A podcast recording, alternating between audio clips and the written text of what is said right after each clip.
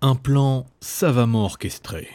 Il a fait des essais de chant avec Ilyes un soir et a même déjà commandé un instrument chez le luthier et le facteur du bateau. La Valkyrie se débrouille au piano, une sonorité Frostalf que son père a toujours aimée. Ross a déjà suivi deux entraînements de rythme depuis son départ, se mettant au diapason avec les mouvements du lard pour faire retentir le tonnerre. Pour Elork, pas besoin de demander. Ular sait qu'il est déjà partant. Il va gérer les effets pyrotechniques. Quant à Kalakokara, c'est plus compliqué. Mais il pense que le kobold pourra plus ou moins aider à la lumière. Enfin, Shinsu, il a vu le Frostalf à l'entraînement. Il est musclé, bien dessiné, et les femmes semblent être étonnamment attirées par lui. Ular n'en prend pas ombrage. Il a lui aussi son lot d'admirateurs et d'admiratrices. Mais il pense utiliser la plastique du Frostalf à son avantage. Moi, ça me va. Et puis, j'aime bien la pierre qui roule. Je trouve le style musical puissant. Une splendide nouvelle qui fait sourire Ular. Shinsu reste pensif et Kalakokara ajoute J'avoue que c'est aussi mon genre de musique. Mais de là à faire partie d'un groupe, euh, c'est à voir. Ular n'en croit pas ses oreilles. Kala fait une moue et caresse son loup. Ross et Ilyes sentent le piège se refermer sur eux. Ilyes répond cependant Penses-tu vraiment que mon niveau en piano sera suffisant? Et il va falloir que je m'habitue à ce nouvel instrument. Euh, ce n'est pas la même chose tout de même. Ular exulte. Ne t'en fais pas, Ilyes. Nous commencerons les concerts lorsque tu seras prête, et nous avons beaucoup de choses à voir tous ensemble. Ah, nous allons être splendides. Raylork, les bras croisés, encore transpirant de l'entraînement matinal, fait un oui de la tête. Et donc, c'est quoi le nom auquel tu penses? Le petit ralourd des troubadours était à côté du terrain d'entraînement. Le nain malicieux s'approche du groupe des puissants. Mon premier maître était Frostalf. Il disait que ma musique était tellement horrible qu'on aurait dit des rochers qui dévalent une montagne. Alors j'ai repris le terme. La pierre qui roule. À la base, c'était pour me moquer, mais au final, ça sonne bien. Vous, madame, messire, vous êtes des héros, vous êtes des champions, vous êtes là-haut, vous êtes dans les étoiles. Le nain est rejoint par les autres élèves d'Ular, ils regardent leur maître, et Ular s'avance. Nous sommes les pierres étoilées. Je me permettrai rarement de donner mon avis. Mais j'avoue que là, je ne l'avais pas vu venir. Comme je le disais au début, Eoralt, le chef de granit, avait plusieurs idées pour le nom du groupe. Mais on est bien loin de ce qu'il avait imaginé, et d'ailleurs moi aussi. Cependant, ce nom va marquer une époque. Dans Midgard, mais aussi dans toute l'Atlantide, voire le reste du monde.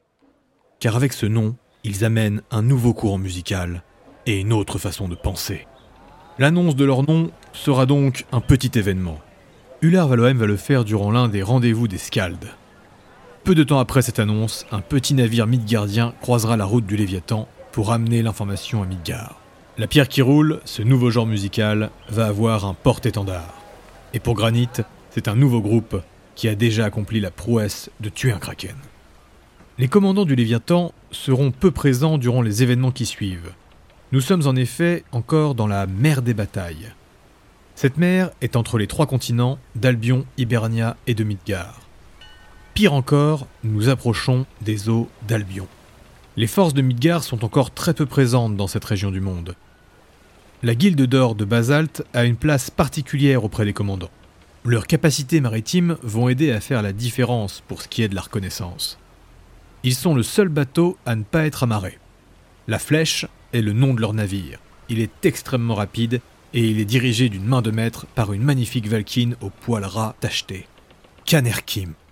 La guilde de Basalte sera la seule guilde d'or à être exempt des missions de police à bord du paquebot. Car oui, on a demandé à toutes les guildes d'or présentes d'assurer la protection et d'aider à la gestion des lois à l'intérieur du navire. L'une après l'autre, elles passeront pendant une semaine. Les guildes d'or présentes sont Saphir et Ruby, deux guildes d'or que l'on nomme des guildes de masse. Ce sont les guildes avec le plus grand nombre de membres et on les retrouve souvent sur les fronts militaires. Il y a aussi de présent Diamant, Péridote et Granit qui sont des guildes d'élite. Et enfin, des guildes d'or spécialisées comme Améthyste, Obsidienne, Ombre, Ivoire et Basalte. Je le rappellerai quand ce sera nécessaire, mais pour les guildes spécialisées, Améthyste représente la connaissance, Obsidienne le travail dans les profondeurs des abysses, Ombre sont un peu les infiltrateurs et les espions, Ivoire sont les bâtisseurs, et Basalte est donc la guilde maritime d'excellence de Midgard. Enfin, on raconte que la guilde de Vide est présente. Vide est une guilde énigmatique. Ce sont des sortes de super-espions. La guilde d'ombre est pour ainsi dire la petite sœur de la légendaire guilde de Vide. Certains membres des plaqueurs et des pierres étoilées sont assez pressés d'avoir Granit à la tête de la police du bateau. Car cela veut dire être informé de tout ce qui se passe et avoir son mot à dire sur les jugements, mais surtout, Pouvoir casser des gueules tout en aidant la communauté. c'est Lokao qui explique avec ses mots pourquoi être en charge de la police est une bonne chose pour lui. A l'inverse, des personnes comme Penalt et Shinsu préféreraient s'en passer. C'est quand même beaucoup d'embêtements et de paperasse. Leur tour sera dans un mois. Ils ont le temps de voir venir, mais ça fait juste. Après eux, c'est le tour de Péridot. Cette guilde est réputée pour être la plus dure de Midgard. Et juste avant leur tour, ils auront Ruby. Et ils ne sont pas les meilleurs en termes d'action, mais ils sont les plus nombreux. Ils risquent donc d'avoir beaucoup de dossiers d'ouverts quand ce sera leur tour. Et il faudra faire bonne figure devant Péridot à la fin de leur mandat. Des hôtels pour chaque divinité ont été préparés dans le Léviathan. Et des maîtres combinant les maisons associées essayent tant bien que mal de faire office. Mais là encore, l'aide des guildes d'or sera nécessaire. Ular n'est pas inquiété par cette mission, car justement, la voie de la protection est encore nouvelle dans la maison de Bragi. C'est donc très souvent qu'on le retrouve proche de l'hôtel du Skald, et donc des maisons des combattants. Ilyes et Céleste, elles, sont très demandées pour participer à l'organisation de la maison des Valkyries. Et à chaque lever du jour, Ilyes participe à une cérémonie. Ross aussi est sollicité. Bien qu'il soit une sorte de curiosité avec son arc en main, l'archer est quelqu'un de particulier au sein de la maison de Thor. Il fait partie des rares à avoir été marqué par la foudre. Ce fut d'ailleurs un problème durant ses jeunes années. Les marques étaient cachées sous ses poils. Ce n'est donc que très tard que le pauvre Valkyne a su qu'il appartenait au dieu Thor. Pendant longtemps, il a voulu suivre la voie de ses parents et devenir un chasseur de la déesse Skadi. Avec sagesse, il a trouvé le compromis. Et bien que certains n'aiment pas ses méthodes, on ne peut pas nier que son lien avec la foudre est très fort. Raylork, lui, va aider sans se mettre en avant et essayer de faire un jour sur deux. Une fois à la maison Elaxa, puis à la maison Berserk. La maison de la déesse Hel regroupe les Elaxa et les prêtres de Hel. Elle est placée à la queue du bateau, ce qui permet aux lanceurs de sorts de pouvoir pratiquer et de laisser la folie destructrice faire son office.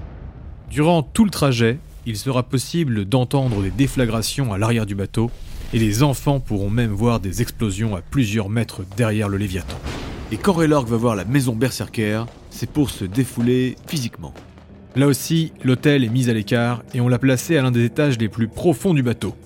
La salle a des murs épais et renforcés de pierre.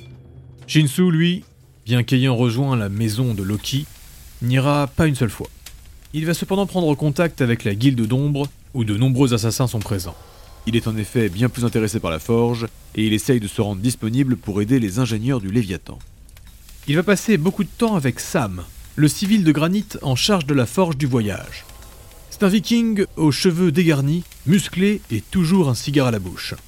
Le père de famille a deux enfants qu'il a pris avec lui. Le pauvre homme est veuf et il n'a pas eu trop le choix. Je me dis que c'est un nouveau départ.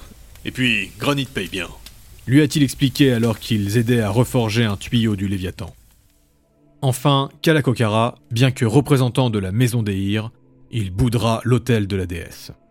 Il sera cependant obligé d'y aller, car sa petite sœur, Tina, s'y rend régulièrement. Kim, son animal totem, a réussi à prendre le chemin entre leur chambre et la salle des. Exaspéré, Kalakokara devra aller la chercher plusieurs fois, car la petite kobold, elle aussi, maîtrise la magie de soin. Mais à l'inverse de son frère, elle ne sait pas mesurer l'énergie qu'elle dépense, et elle est capable de se mettre en danger, à force de vouloir aider les autres. En l'espace de deux jours, Kalakokara aura compris que les choses empirent, car Kim ne va plus seulement emmener Tina à l'hôtel d'Eir, mais il va descendre dans les étages inférieurs, là où les Midgardiens les plus pauvres sont logés. Liés par une connexion magique, Kala et Rook peuvent sentir où se trouve leur petite sœur et le cerf blanc. Et alors qu'ils descendent pour la première fois dans les étages inférieurs, ils constatent que la lumière du jour est absente et ils finissent en dessous du niveau de la mer. Le lieu sent très fort et ils croisent des familles au regard fermé. Il prend peu à peu conscience de la chance qu'ils ont en haut, mais aussi qu'il y a deux styles de population qui traversent l'océan. Les murs en bois ici ont été démontés et on a complètement changé la structure du bateau. Une liberté des habitants pour faciliter le passage. Kalakokara va remarquer des échanges entre deux kobolds. D'un simple coup d'œil, il voit que c'est de la drogue. Puis un troll se place devant lui et lui bloque la route. Rook fait un long grognement et ce dernier s'écarte immédiatement sous le regard sévère du kobold. Quand il arrive enfin là où se trouve Tina, il voit sa petite sœur dans une grande salle. Elle est entourée par une vingtaine de personnes et touche le front d'un enfant Valkyne qui pleure. Les mains de Tina brillent, mais à mesure que le temps passe, le petit enfant chat se calme. À l'arrière du groupe, Kalakokara voit encore deux personnes échanger quelque chose. À voix basse, mais d'un ton autoritaire, il arrête l'un des acheteurs. Une pièce d'or, et tu me donnes la pilule que tu viens d'acheter. C'est un viking roux qui est arrêté par le loup massif. Il transpire, et sans un mot, va donner trois pastilles à Kalakokara, qui lui donne une pièce d'or. Le kobold le laisse partir et continue d'attendre que sa sœur termine. Il en profite pour regarder la pilule. Une drogue rouge écarlate. Il ne la connaît pas. Il la sent, il la lèche. Il va devoir l'étudier. Mais pour le moment, il est temps de remonter sa sœur. Elle vient de terminer avec l'enfant. Rook avance et passe à travers la foule. Alors qu'ils arrivent au niveau de Tina et Kim, deux silhouettes se lèvent. Le viking lugubre et sa lourde armure, et le troll en pagne. D'une voix douce, Tina les arrête. Ne vous inquiétez pas, c'est mon frère. Kalakokara regarde les yeux de sa petite sœur. Ils sont encore plus obscurs que d'habitude. C'est vous qui l'avez emmené ici? Le troll reste silencieux, et quand le viking dans sa grosse armure parle de sa voix ténébreuse, les gens font tous un pas de recul. Nous la protégeons. Elle est venue de son plein gré, et nous ne sommes pas... Vous êtes des ignorants, et vous ne savez pas ce que vous faites. Maintenant, Tina, nous remontons, et il faut que tu te reposes. Kim s'approche de la fragile Tina, et elle commence à monter sur le dos de son cerf blanc. Rook avance encore un peu vers elle, et Kalakokara va même commencer à toucher le visage de sa sœur pour mieux l'ausculter. Il soupire gravement, puis se tourne vers les deux inconnus. Il caresse Rook pour essayer de le calmer. Je sais ce que vous voyez en elle, mais vous ignorez le mal que vous lui faites. Je vous demande de passer par moi maintenant si vous voulez qu'elle descende ici. Sans un mot de plus, Rook se tourne et commence à guider Kim pour les sortir des bas-fonds du Léviathan. Une rumeur fait sourire Raylordratek qui prend son verre avec Ular Valoem. Les gens n'attendent que ça. Et mon maître est plus obstiné que d'habitude. Au coucher du soleil, Odini veut me peindre et faire des affiches. Ah, on risque de voir mon corps d'athlète partout dans le Léviathan. Une petite rivalité de popularité a toujours animé ces deux amis.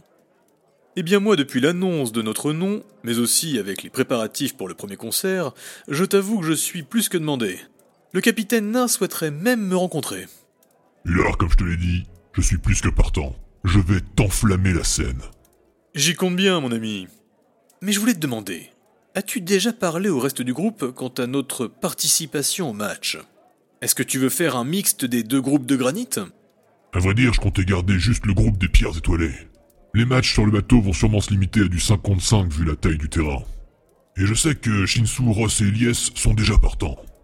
Il faudrait juste préparer des techniques, mais ça on peut en parler durant les entraînements matinaux. Un ange passe. Et les deux amis se regardent, satisfaits. Mais Ular peut voir que Raylork a la tête ailleurs. Tu ne pouvais pas rêver d'un meilleur groupe pour retrouver ton frère, Raylork. Et le meilleur est à venir. Je connais la réputation du pisteur qui nous aidera sur place. Sois patient et profite de ce moment de pause. Je t'avoue que je serais heureux de gagner le championnat de Bristono. Ouais, le premier sur l'eau. J'avoue que ça me donne envie, moi aussi. Ilyes est dans la grande cuisine du bateau. À force d'insistance et de relations, elle a désormais une place à elle. Elle est installée proche d'un four et on a même laissé un espace pour que elle et Zaktanavak puissent entreposer leurs ingrédients. T'as mis où la farine? Elle est en train de préparer la pâte pour ses tartelettes. Ross est descendu pour parler avec elle. Il garde ses distances. Les Valkynes en cuisine, ça laisse des poils. Ilyes est en sueur et Céleste est posée à côté d'elle. La guerrière et son arme sont en train d'observer une naine, la boulangère en chef du bateau. Cette garce est depuis le début opposée à la présence de Madame Ravanor. Tu veux qu'on se voit plus tard? Euh, Non, non, Ross, euh, nous disions. 15 navires d'Hibernia? Oui, la dernière source confirme. Et d'après toi, nous n'avons pas changé de cap malgré cette information? Le chemin le plus rapide, c'est la ligne droite. Mais les gars de Basalte m'ont dit que ça faisait passer très proche d'Albion. On pourrait même voir la côte Est. Il mise peut-être sur le fait qu'Albion va être occupé par Hibernia. De plus, je doute qu'il s'attende à voir un navire pareil. D'autres parlent que justement, il risque d'être tenté de le capturer. Et je doute fort qu'on soit passé inaperçu. Soit, mais de là à ce qu'il se prépare pour nous accueillir, je... La naine s'approche et lance un regard noir à Elias et à Ross. Le pauvre Valkyne pourrait la tuer d'un claquement de doigts, et pourtant, il fait un pas en arrière. Mais pour garder la tête haute, il s'installe nonchalamment contre le mur. Et pour le Bristono, t'es partante alors? Euh, qu- quoi? Il n'a pas encore demandé, mais c'est certain qu'il veut qu'on y participe. Moi, je suis d'accord. Je pense que c'est un bon moyen de se faire la main avec le groupe. Certes, certes. Ross prend une inspiration avant de continuer, et sa voix s'adoucit. Est-ce que t'as été voir à l'arrière du bateau? Ilyes s'immobilise à mesure qu'elle comprend. Tu veux dire, est-ce que j'ai été voir les déferlantes des Elaxa? Ross reste silencieux. Oui, Ross. Mais je n'ai pas attendu le Léviathan pour me réhabituer à ça. Et Nous sommes en plein après-midi, et le tocsin retentit. C'est le signal d'une bataille. Comme une machine parfaitement huilée, tous les Midgardiens se mettent en mouvement. Une annonce à travers les tuyaux de cuivre parcourant le Léviathan est relayée par les héros et les scaldes qui l'entendent. Tous à au poste. L'assaut est demandé pour chaque navire. Albion et Hibernia sont à tribord. Les prises sont aux guildes qui les capturent. Préparez les défenses si nécessaire, mais l'offensive est conseillée. Hullard court à travers les couloirs et répète le message. Il est suivi par Raylork. L'avantage, c'est que l'un comme l'autre ont déjà leurs armes avec eux. Ils n'ont besoin de rien d'autre. Shinsu, encore suant de la forge, s'équipe de son armure. Sam et ses enfants l'aident à la fermer. Il prend la dévoreuse et descend les étages en bondissant. D'une main experte, la petite Tina aide son grand frère à mettre son armure de feuilles. Quand elle termine, il l'embrasse sur le front et Rook se lève. Ilyes s'en veut d'avoir laissé son armure dans sa chambre. Elle remonte à contre-courant. Ross est parti devant et va l'aider à se préparer. Ils arriveront les derniers. Les bateaux des différentes guildes sont en train de sortir à l'arrière du Léviathan. Les plaquéors embarquent dans le dracar de diamants. Les pierres étoilées, eux, sont alliés avec le groupe de Basalt. Pour information, la totalité de l'équipage sont des grands fans de Raylord Dratek, alors ça aide. Quand Ilyes et Ross arrivent enfin au niveau de la flèche, la capitaine ne peut s'empêcher une remarque. Je pensais que vous étiez déjà parti à la nage. D'un mouvement expert, elle tourne la barre. Heureusement, la flèche venait de revenir avec l'information qui a permis l'ordre de bataille. Elle était donc déjà en place pour repartir à l'assaut. La capitaine se tourne vers les six autres membres de Basalt, tous déjà en train de tirer les voiles et de se préparer à l'accélération. Matelot, emmenons Raylord Dratek à sa première véritable bataille. Elle psalmodie, fait plusieurs gestes avec ses bras et Raylork reconnaît un sort de bourrasque qu'elle jette sur ses voiles. Les pierres étoilées ont été installées et on venait tout juste d'attacher Ilyes et le bateau est pris d'une accélération renversante. Le cœur battant, Raylork Dratek exulte alors que la flèche dépasse les autres navires. Au loin, de la fumée, des coups de canon, une bataille entre Albion et Hibernia. C'était trop beau pour des Midgardiens. Ross a un sourire carnassier au coin des lèvres. Ça ne lui ressemble pas. Le vent est violent et Ilyes doit élever la voix pour se faire entendre. Pourquoi souris-tu, Ross? J'ai passé une heure à éviter de mettre mes poils en cuisine. Et là, nous allons tomber comme un cheveu dans la soupe. Ilyes rit et Hullard trouve qu'elle est beaucoup trop bon public.